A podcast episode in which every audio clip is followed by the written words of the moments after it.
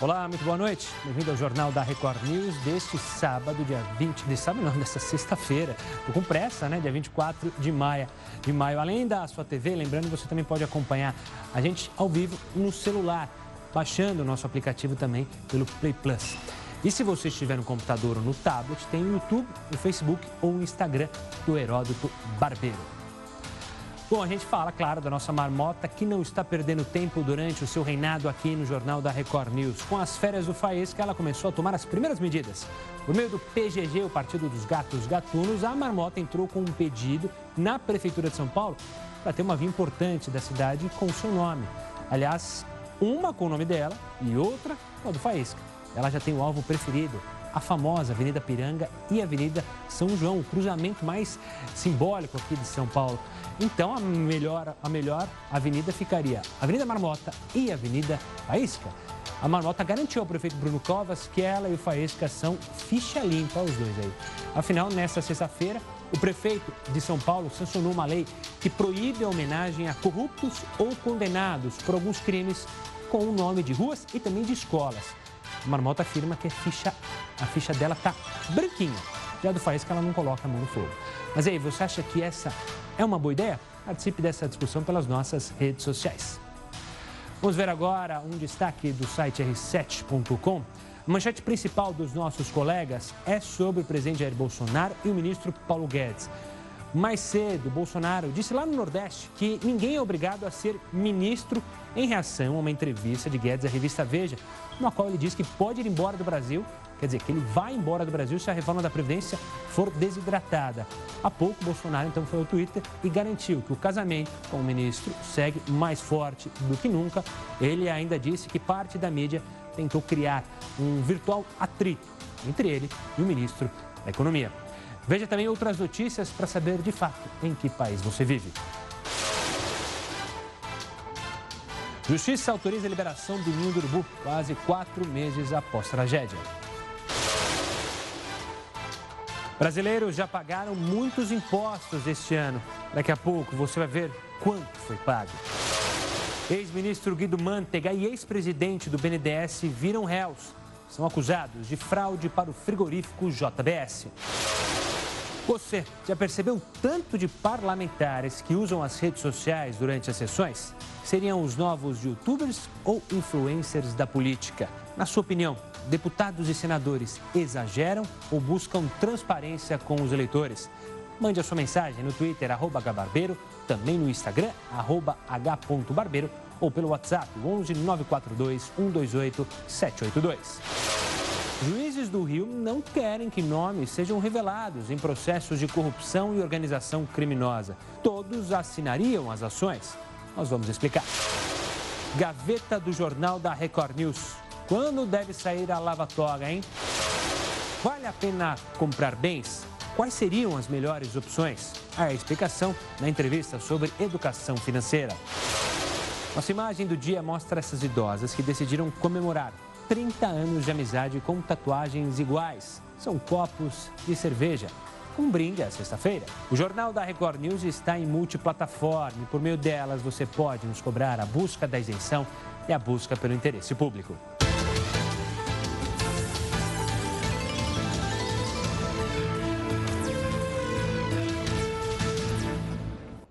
Você também pode acompanhar todos os dias os principais assuntos discutidos na nossa reunião de pauta, sempre a partir ali das 5 da tarde pelo Instagram, Twitter e também Facebook do Heroto. Você pode fazer seus comentários sobre essa edição do jornal, sempre usando a hashtag JRNews, assim nossa produção consegue saber o que você está achando dessa edição. Vamos para o mote do, do nosso dia hoje? Não se faz jornalismo sem equipe, sem equipe competente, como esta equipe aqui do Jornal da Record News. Tanto aqueles que trabalham com os textos, com a apuração, com a parte jornalística, quanto com aquela equipe que faz parte da parte técnica. Agora a gente fala sobre partidos políticos. Sabe por quê? Porque o Tribunal de Porto Alegre determinou o bloqueio de quase 2 bilhões de reais do MDB e outros 800 milhões de reais do PSB. Os dois partidos são acusados de improbidade administrativa pela força-tarefa da Operação Lava Jato. Além do bloqueio do dinheiro, o líder do governo no Senado, Fernando Bezerra Coelho, o ex-senador Valdir Raup e até Eduardo Campos, morto em acidente aéreo em 2014, tiveram os bens bloqueados. Ainda falando de política, hoje é comum ver parlamentares a todo instante fazendo lives e postagens nas redes sociais. Isso mesmo durante as sessões no Congresso, sessões importantes de votação. Será que esse tipo de atitude é um exagero por parte dos parlamentares? Ou eles estão apenas buscando transparência e integração com os eleitores? Quem vai analisar essa nova situação, dessa nova política, é o cientista político Rafael Cortes. Rafa, obrigado mais uma vez por participar. Eu que agradeço, Gustavo. Aqui conosco. E esse é um fenômeno que a gente já esperava, principalmente depois da entrada é, na política de youtubers, não é, depreciando a palavra youtubers, mas pessoas que cresceram para a mídia através das redes sociais.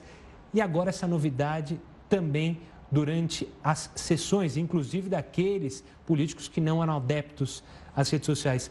Como você vê essa entrada e essa novidade dentro do Congresso? É uma realidade que a gente vai ter que se acostumar e começar a entender os efeitos para o processo político. Acho que a eleição de 2018 foi talvez aquela que sirva como um marco para a entrada dessa nova ferramenta, que não é exclusivo da política, mas não há dúvida que a internet facilitou, democratizou as formas de comunicação do candidato ou do representante junto ao eleitorado. Né? Isso foi muito marcante nas eleições é, uma série de candidatos que nem precisaram gastar tanto dinheiro, tanto, tantos recursos financeiros para conseguir a sua vaga. E agora isso faz parte também de uma estratégia política. A gente tem observado nas sessões da Câmara e do Senado o uso desse instrumento que certamente vai mudar um pouco a maneira como a sociedade olha os trabalhos do legislativo.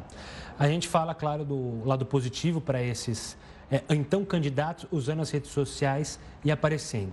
Mas quando se vence uma eleição, quando se está lá dentro de Brasília, a importância é o diálogo e saber negociar para aprovar medidas, tanto se você faz parte do bloco que apoia o executivo, que apoia o governo, ou se você faz parte da oposição. Essas lives a todo instante não atrapalham o debate, não atrapalham o debate entre os congressistas? Como quase tudo na política, né, Gustavo, não tem uma resposta unidirecional. Acho que tem, tem elementos positivos e, e, negativos. Começando pelos positivos, eu acho que é uma maneira de facilitar essa comunicação, de facilitar o acesso à informação para gerar debate público, para que a sociedade se posicione sobre as diferentes questões que estão, é, seja na Câmara, seja no Senado. Acho que nesse sentido é bom. O que eu olho com algum cuidado é que me parece estar uma exposição exagerada, exagerada no sentido de que ela não melhora a qualidade dessa informação. Né? É, quase que vira um, um reality show né, dos parlamentares que utilizam, inclusive, as redes para constranger, seja governistas, seja oposicionistas, mas não é um constrangimento no sentido de bons argumentos, de, de tentar desconstruir as teses apresentadas pelo governo, pela oposição, de tal sorte que às vezes vira até constrangedor e acaba dificultando com que acordos que não são acordos necessariamente ruins, não significam práticas ilegais, mas que fazem parte, digamos, dos bastidores do processo político e que acabam sendo expostos de forma desnecessária, gerando algum tumulto no ambiente político. A gente tem uma novidade nessa, nesse movimento é, de redes sociais. A velha política, entre aspas, muito se fala que na política é, oposição berra e situação trabalha, trabalha para fazer acordos, trabalha para fazer, é, para que o executivo consiga aprovar seus projetos. Com as redes sociais, a gente está vendo, às vezes, muitas vezes, aqueles que são da base do governo berrarem mais até que a própria oposição.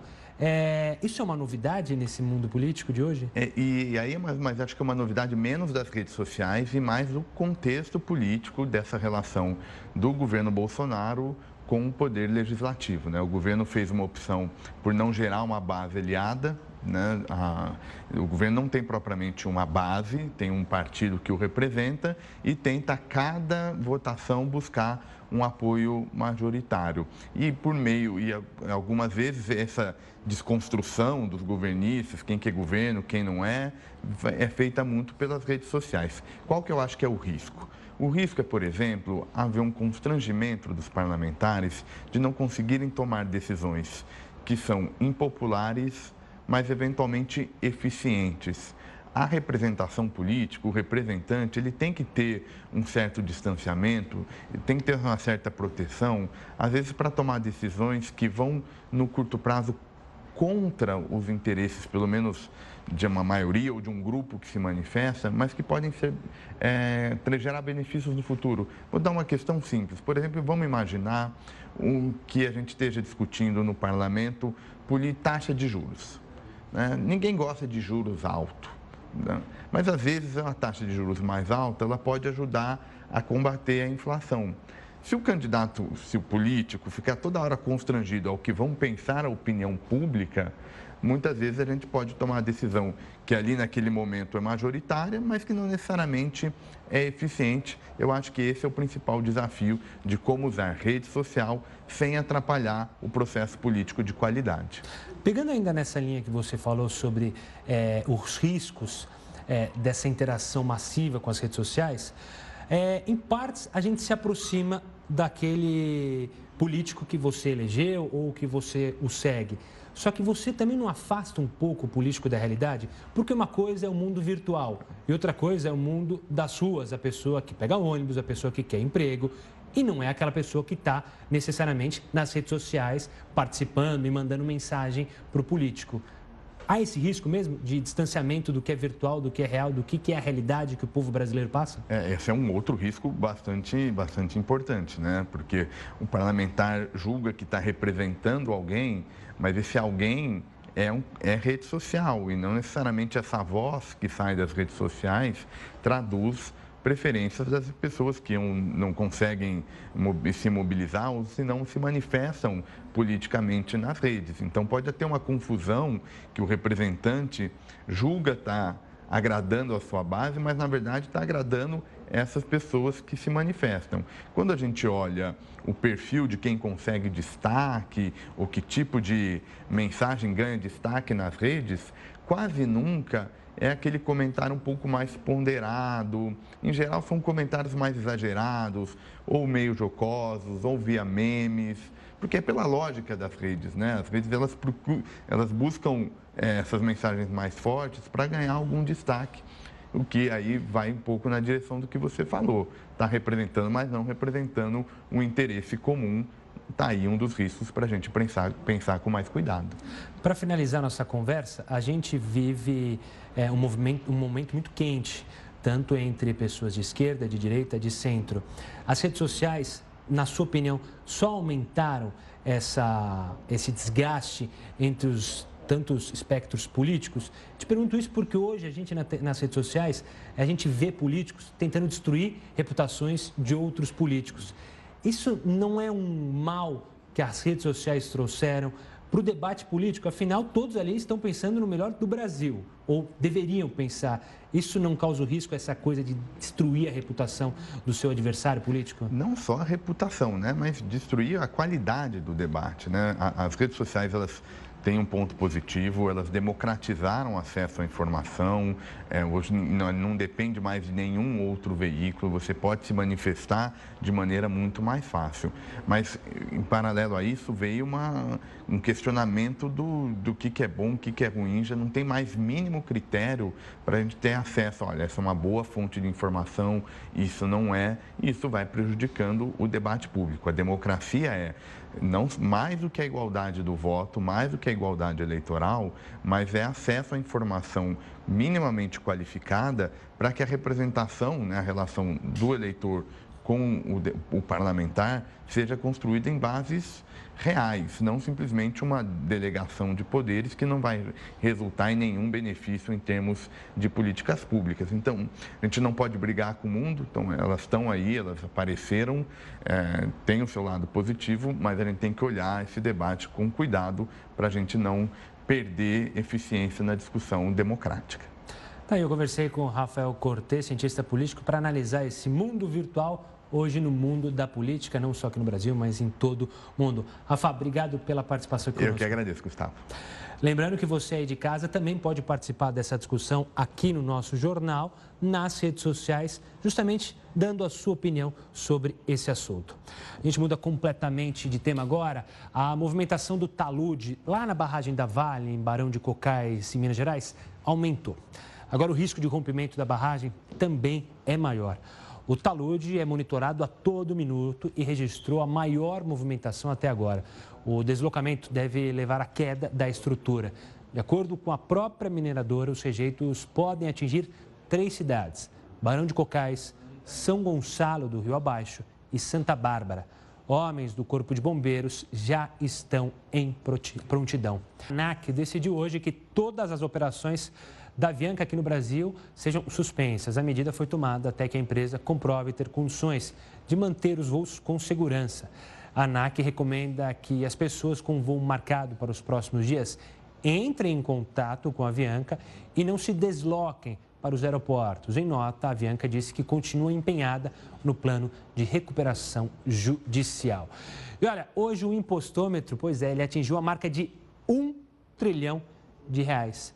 Logo depois da uma hora da tarde, está aí um momento exato.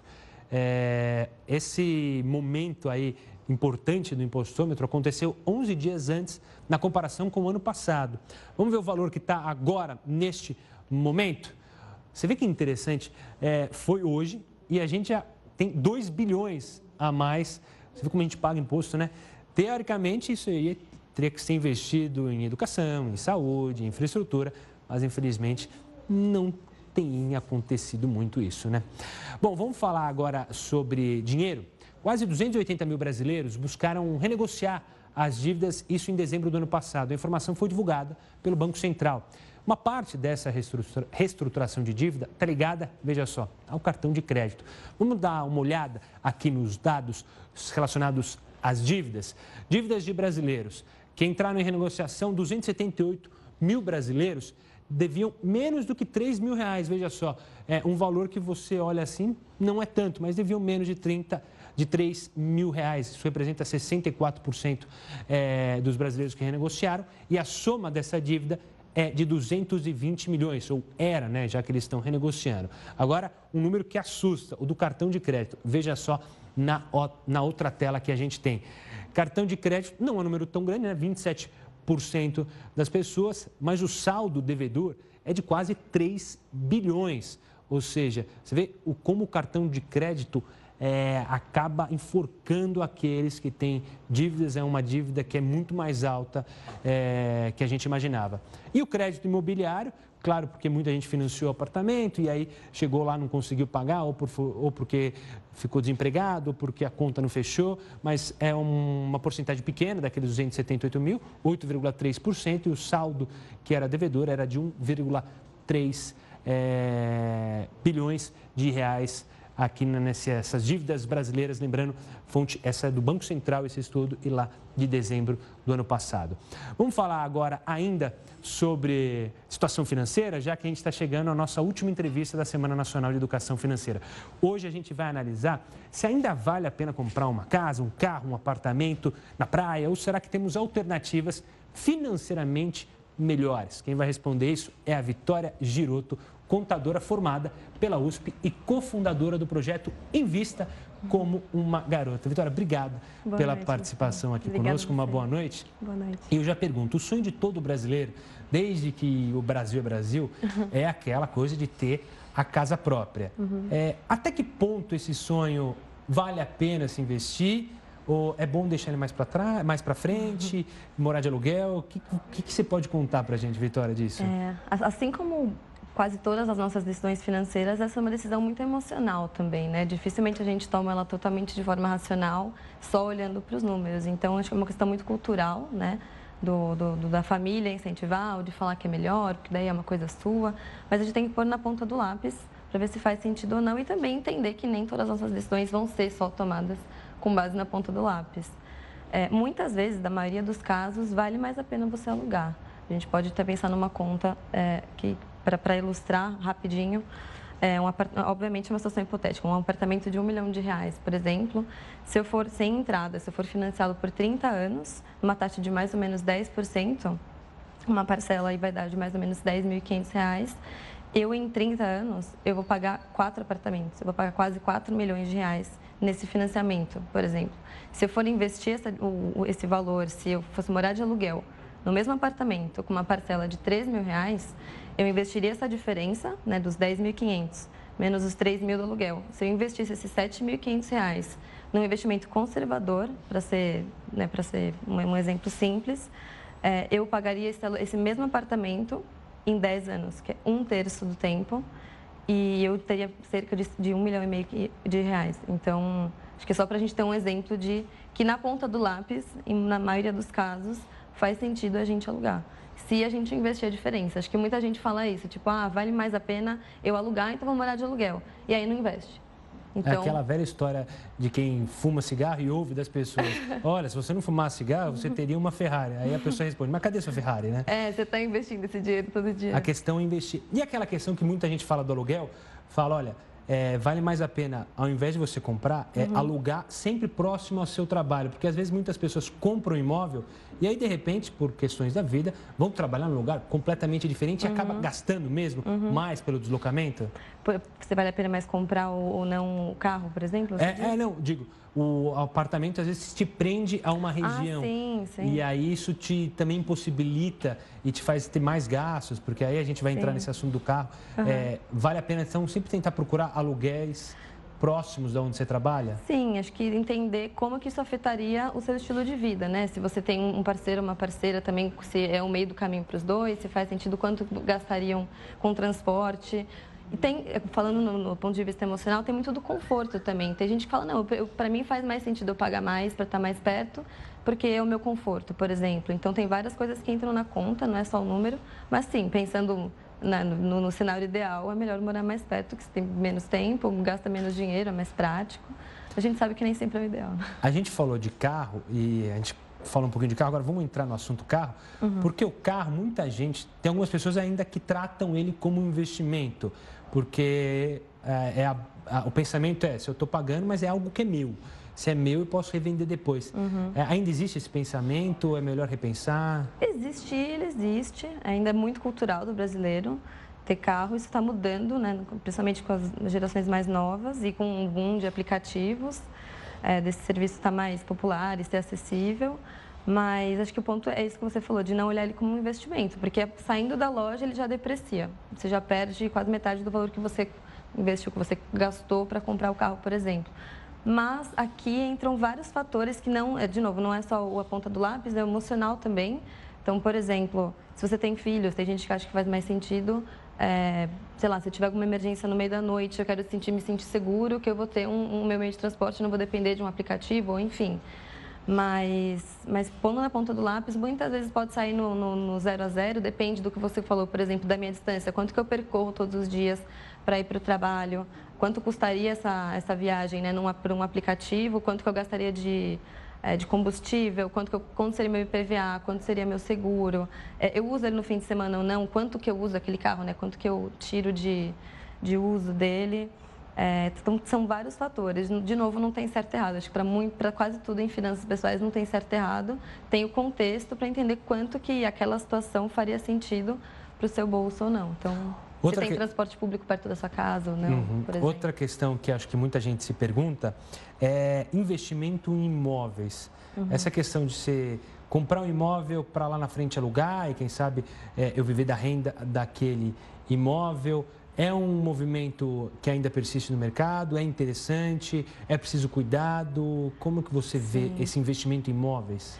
É, aqui é bom a gente separar que investimento em imóvel, é, uma coisa é você ter o imóvel para que ele gere renda, para que você use ele para aluguel, pra, ou num lugar que assim, ninguém sabe o futuro, mas não, se ele realmente valorizar muito, você tiver lucro com ele, tiver uma rentabilidade que faça sentido em comparação com outros investimentos que você poderia ter feito no mesmo período, aí sim é um investimento. O que não pode acontecer é a pessoa comprar imóvel e falar, ah, eu investi num imóvel. Normalmente ele é mais um passivo do que um ativo, né? Ele te gera gasto, você não tem uma liquidez, não é uma coisa que você precisar, você vende rápido e tem o dinheiro no bolso, e você não tem a garantia de que ele vai valorizar no futuro. Então, primeiro entender qual dessas duas situações realmente você está entrando para ver se é, beleza, é um investimento.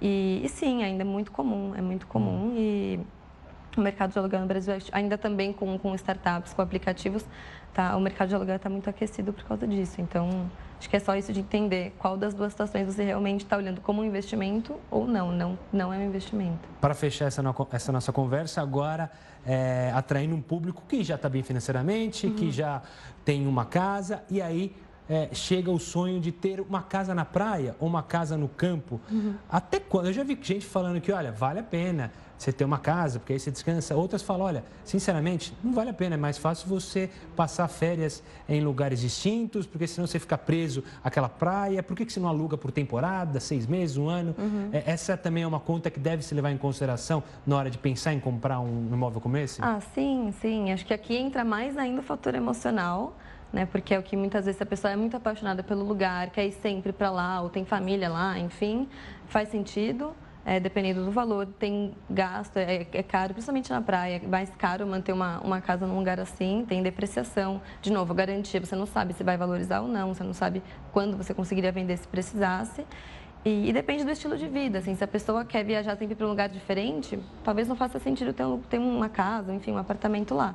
Mas se não, se já é um, uma pessoa que já tá tranquila, quer ir sempre para o mesmo lugar, ou vai muito, vai todo fim de semana, talvez comparando quanto ela gastaria com é, alugando né, um lugar, enfim, procurando um hotel ou um lugar para alugar, talvez não faça sentido é, alugar sempre, daí sim, talvez seja legal ter um lugar, mas é, é, sempre a mistura do que faz sentido financeiramente com o emocional, assim, com o estilo de vida, com, com quanto, quantas vezes a pessoa usaria aquele imóvel, se é uma coisa comum ou se é esporádico, porque se for esporádico, talvez não faça sentido. tanto sentido. É.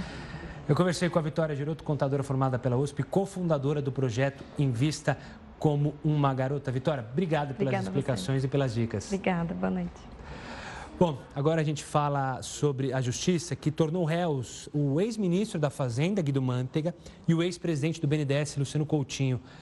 Os dois são acusados de terem autorizado empréstimos irregulares no banco público. Os desvios chegaram a mais de 8 bilhões de reais e beneficiaram a empresa JBS dos irmãos Joesley e Wesley Batista. A comissão do Tribunal do Rio de Janeiro aprovou a criação de uma vara especializada no combate à corrupção, lavagem de dinheiro e organizações criminosas.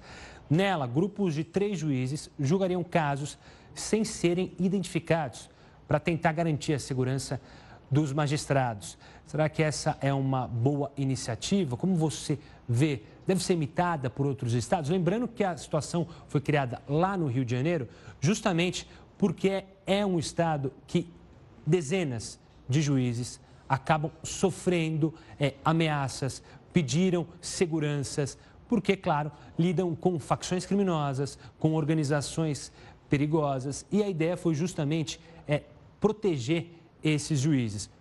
Como funcionaria isso? Claro que esses juízes seriam três que analisariam os casos e assinariam a sentença em conjunto, ou seja, nunca se saberia quem seria é, a, a pessoa, o juiz, por isso evitaria um desgaste. Isso é o que defende é, a justiça lá no Rio de Janeiro. Mas quem vai analisar melhor é, isso com a gente é o professor de Direito Penal, Pedro Lazzarini, que já está aqui conosco. Pedro, obrigado pela participação aqui conosco no JR News. É, como que você vê essa movimentação dessa criação dessa vara? É, infelizmente é uma necessidade que ocorre, principalmente lá no estado do Rio de Janeiro, em que os juízes são ameaçados, são dezenas que precisam de segurança especial? Sim, boa noite a todos. É, de fato, o tema é muito polêmico. É, o que sempre preza ao acusado, aquele que está sendo investigado e será sentenciado, é o serviço natural. Todavia, mudou muito o sistema, os delinquentes. Na criminologia hoje, nós chamamos que mudou muito o perfil criminológico. Hoje não existe mais maldade, sim perversidade. E também esse tipo de perfil de criminoso, ele acaba, de certo modo, colocando um temor àqueles, inclusive, que julgam, que estão até acostumados há muito tempo a julgar. É, por outro lado, também, a Constituição veda é, alguns, algumas características, como tribunais de exceção, enfim. Mas, nesse caso em particular, deveremos observar estritamente o que deve ser aprovado pelo órgão especial ainda do Tribunal de Justiça e também teremos algumas discussões acerca do tema. A gente corre o risco nesses casos, nesse caso dessa vara especial, de perder transparência das decisões judiciais? Sim, de fato, isso é um dos riscos muito grandes que se apresenta pelo fato de que uh, é necessário que o réu esteja diante do juiz. Essa discussão começou, inclusive, quando nós tínhamos a chamada videoconferência, o interrogatório por videoconferência. Já haviam algumas, alguns juristas que eram contra, porque ele precisa estar de frente ao magistrado. Mas, nesse caso, havendo o impedimento de ver o rosto do magistrado, e sim, havendo vários magistrados para decidir, então nós estamos diante desse dilema. Mas deve ter muita cautela a respeito disso. Poucos países no mundo ainda adotaram em regime de exceção. E esse regime de exceção é que nos, dê, nos dá muita preocupação sob o prisma do direito constitucional, sob o prisma do direito de defesa, mas me parece que, neste caso, criando uma vara especializada e justamente para esse tipo de delito que eles praticam, pode ser dentro de uma legalidade, sim, aplicado. Uma, apenas para registrar, existe no Brasil inteiro, inclusive os ministros da mais alta corte desse país, é um grande número de ameaças. Inclusive já morreram juízes, um juiz, um grande amigo aqui de São Paulo, já foi executado, a juíza do Rio de Janeiro, então, o tema ele é polêmico e suscita, particularmente no Brasil, diferentemente da Europa, da Itália, diferentemente até da Colômbia, se aproximando um pouco mais da Colômbia, mas eh, exige uma reflexão um pouco maior a respeito disso. Arranha, eventualmente, as garantias constitucionais do devido processo legal, do juiz natural, como nós chamamos. Mas é um tema que, de fato, suscita. Por outro lado, há críticos que sustentam da outra forma. Então, se não está, como já apareceu da outra vez, esse tipo de argumento, que eu tenho uma certa cautela. Se não quiser estar como juiz criminal, então que ele vá para uma outra área do direito. Mas esses juízes são vocacionados, são muito preparados e eu confio plenamente no exercício da jurisdição, mas com muita cautela ainda, preservando muito, acima de tudo, essas garantias que possam ser dadas ao acusado, mas ao juiz. O juiz precisa, de fato, de garantias. Pedro, essa vara foi criada no Rio de Janeiro, mas se a gente analisar o Brasil como um todo, a gente vai para o norte do país, é, as organizações criminosas que lá atuam, principalmente por questão da fronteira e do tráfico internacional de drogas, são Sim. tão perigosas quanto. Você acredita que, em bem-sucedida a possível experiência que ocorre no Rio de Janeiro, isso se torne, se crie um padrão para que novas varas atuando dessa maneira em outros estados? Aí vem a minha preocupação. O que é uma exceção, uh, o que é uma exceção pode, poderá passar a ser regra. Então, até por conta disso, preocupa-me por conta de, de que haja, comece a ter algumas exceções.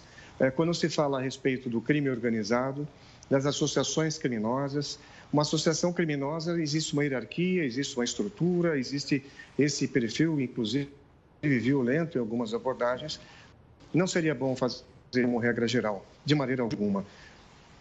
Tá certo, eu conversei com o professor de Direito Penal, Pedro Lazzarini, falando de mais esse tema polêmico que agora a gente se vê de frente. Pedro, obrigado pela participação aqui conosco e até uma próxima.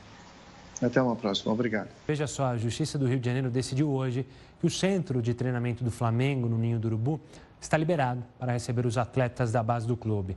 Além disso, a Justiça também anulou o processo de 2015 sobre as condições do local. Agora, uma nota que nos enche de orgulho: uma estudante gaúcha de 18 anos vai batizar um asteroide com seu nome após receber o primeiro lugar na maior feira científica para alunos do ensino médio do mundo. Juliana Estradioto estava entre os 1.800 alunos de 80 países que participaram do evento nos Estados Unidos. Ela transformou a casca da noz macadâmia em farinha. Juliana conseguiu dar uma finalidade sustentável ao processamento da noz, que gera uma grande quantidade de resíduos. Parabéns para essa brilhante brasileira. Bom, já que a gente falou da noz, se alimentar de forma nutritiva é saudável e muito importante, correto? Mas você já pensou em como fazer isso e ainda cuidar do meio ambiente? É só consumir os superalimentos do futuro. Confira os detalhes do texto da Jéssica Veloso. Consegue imaginar um prato de algas com alguns cactos e grãos cultivados desde a antiguidade? A ideia parece um tanto quanto estranha, mas um prato com esses ingredientes pode te manter cheio de saúde e, de quebra, ainda ajuda a salvar o planeta. Um novo relatório mundial fez uma lista com 50 dos chamados superalimentos do futuro, que são saudáveis e bons para o meio ambiente. Alguns grãos antigos, algas e até cactos fazem parte dessa lista. De todos os alimentos plantados para o consumo humano, apenas três grãos são os responsáveis por compor quase 60% dos pratos pelo mundo: arroz, milho e trigo. Mas para manter um corpício completamente saudável, com vitaminas e minerais suficientes no organismo, não dá para se alimentar só desses vegetais. Isso porque eles não conseguem fornecer tudo aquilo que um corpo humano precisa. Já os superalimentos, sim. Entre eles está a moringa, mais conhecida como árvore milagrosa. Nas Filipinas e na Indonésia é comum cortar as vagens em pedaços menores para serem cozidos em sopas. Sabe o que é mais incrível? A árvore cresce rápido e é resistente à seca. As folhas podem ser colhidas até sete vezes por ano e contêm vitaminas A e C, além de minerais como cálcio e potássio. Tem também as algas wakame, muito utilizadas em pratos japoneses e podem ser colhidas durante todo o ano sem o uso de fertilizantes ou pesticidas. As algas são fontes de ômega 3 e ajudam na redução da pressão arterial. O sabor é salgado e umami. Umami isso mesmo. Se trata do quinto paladar humano, depois do doce, azedo, amargo e do salgado. Outro superalimento é o cacto nopal. Ele é muito usado na culinária mexicana. Tanto o caule quanto os frutos e os brotos podem ser consumidos crus ou cozidos e também transformados em sucos ou geleias. Estudos mostram que o cacto reduz os níveis de açúcar no sangue em pessoas com diabetes tipo 2. Tem também o feijão bombara. É uma versão menos oleosa e doce de um amendoim. Entrou na lista de alimentos sustentáveis porque pode ser cultivado facilmente em solos pobres. Dá para comer cozido, assado, frito ou moído. Esse tipo de feijão é rico em proteínas e ajuda a regular a função da tireoide. Também fortalece o sistema imunológico. Quem ainda não estiver preparado para consumir os superalimentos pode tentar encontrar vitaminas em alimentos simples, como ovos, legumes e frutas diversas. O que importa no final é se alimentar bem. Tá sentindo falta dele? Ah, vamos então saber como andam as férias do Heródoto Barbeiro. O professor mandou um vídeo para a gente. Vamos tentar descobrir aonde ele está neste exato momento. Olá, povo do Jornal da Record News. Nós estamos aqui do outro lado do mar Mediterrâneo, do local onde viveu Cristo e a sua família. E esse local aqui é muito conhecido porque é atribuído aqui o local onde Maria viveu depois da morte de Jesus. Quem trouxe Maria para cá, nesse porto chamado de Éfesos, que era o antigo porto grego, foi o apóstolo João, que teria então morado aqui antes. Trouxe Maria para cá e por esse motivo os cristãos, de uma maneira geral, é, levam em consideração e dizem que Maria viveu aqui e morreu aqui. Aqui foram os seus últimos dias. Esta, segundo aqui as informações arqueológicas, teria sido a casa na qual Maria, mãe de Jesus, viveu e morreu uh, aqui nesse ponto do porto de Éfeso, antiga Grécia e do antigo Império Romano. É isso aí, gente. Por hoje é só. Professor sempre trazendo histórias legais. Ainda bem que ele está viajando, né? Não aqui no Brasil, né? Porque se ele deixa essa bolsa ali em Brasília, duvido que essa bolsa ia ficar só no tempo de fazer a virada para mostrar, a bolsa já tinha desaparecido. O Jornal da Record News fica por aqui, mas você pode continuar com a gente na live que acontece no Facebook, no Instagram e também no Twitter do Heroto. E nessa sexta-feira a gente mostrou, né? O impostômetro atingiu a marca de um trilhão de reais. Por isso, uma homenagem ao impostômetro. É assim que a gente encerra o jornal de hoje.